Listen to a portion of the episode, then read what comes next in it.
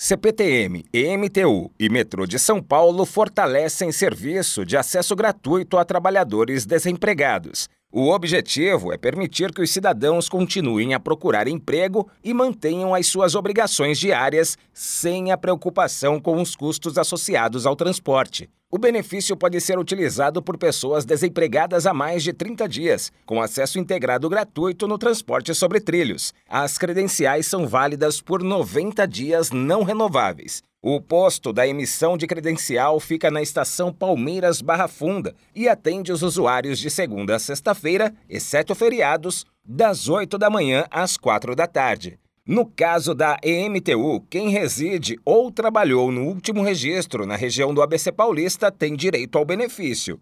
Na região de São Mateus e Jabaquara, na capital, e no município de Mauá, no ABC, vale apenas para quem reside nas proximidades do corredor metropolitano ABD. A carteira tem validade de 28 dias corridos e deve ser solicitada pelo telefone 4341 1175, de segunda a sexta-feira, das 8 às 11 da manhã e da 1 da tarde às 4 da tarde.